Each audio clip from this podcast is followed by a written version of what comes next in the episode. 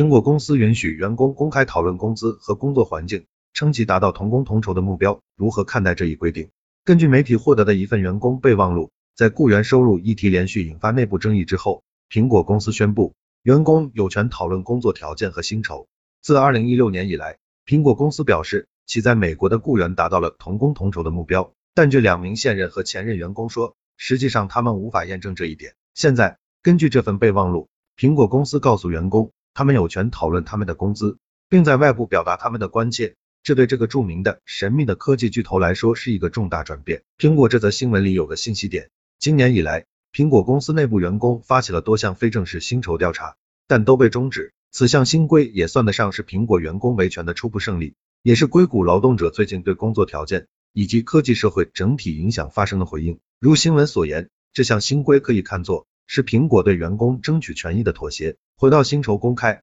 这是在职场领域被讨论很多年的话题了。从员工的视角来看，薪酬公开最明显的好处是让员工对最切身的利益有充分的知情权。从企业的视角来看，能增强员工对企业的信任度，以及发挥薪酬的导向和激励作用。在很多年前，我们曾做过一项职场调研，有百分之四十八点二七的人支持薪酬公开，百分之四十五点六二的人支持薪酬保密，百分之六点一的人表示无所谓。放到今天，支持薪酬公开的比例应该会比以前高很多。道理都懂。但密薪制依然是企业广泛采用的方式，原因包括一、内部薪酬不平衡，一旦公开会引发员工心理地震；二、薪酬体系曝光，在与友商的人才竞争中将处于劣势；三、薪酬部门要花大量时间向员工提供薪酬方面的咨询。一句话概括，导致密薪制的原因是内部的公平性加外部的竞争性。以典型的薪酬公开的职能销售为例，很多公司甚至把销售的业绩直接写在黑板上，谁赚了多少钱，大家心里都清楚。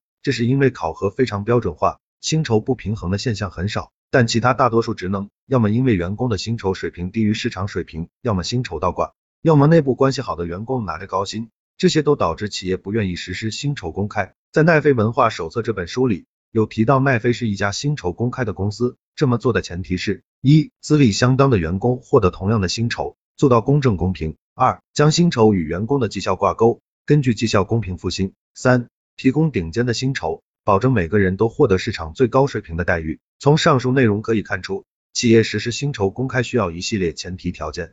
企业之所以不实施薪酬公开，可以把它理解为懒政，也可以理解为文化和竞争环境暂不允许，或者大多数老板没有这个格局。不过从长远角度看，建立公开、公正、公平的薪酬制度会是一个大方向。